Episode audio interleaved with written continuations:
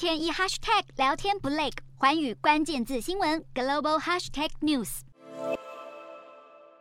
美国总统拜登缓步走下空军一号，抵达宾州空军基地，上前迎接的是其中选举宾州民主党籍参议员候选人费特曼。两人寒暄问候几句，随即前往著名工业大城匹兹堡视察刚修复完成的绝谷桥。拜登当场发表助选演说，宣传基础建设计划。会选择在这个地点强打基础建设牌，并不是没有原因。老旧的绝古桥曾在今年一月份倒塌，经历八个月的修复后才重建完成，更成为拜登政府基础建设政策典型代表案例。而全美各地还有数万座老旧桥梁，等待基建计划启动后，将能全面翻新。其中选举前最紧迫的时刻，拜登很少前往乔治亚或内华达等摇摆州拉票，却多次造访宾州。这被外界推测是与他在宾州成长、对宾州有特殊情感有关。但实际上，宾州是民主、共和两党几乎势均力敌的关键州。有关其中选举成败，费特曼的选情更被民主党密切关注。拜登巡回各州发表站台演说，内容离不开选民最关注的对抗通膨、支持堕胎、管制枪支等议题。但随着选情告急，拜登也更常在与选民接触过程中警告，要是共和党重掌国会，将对美国乃至国际社会带来严重的后果。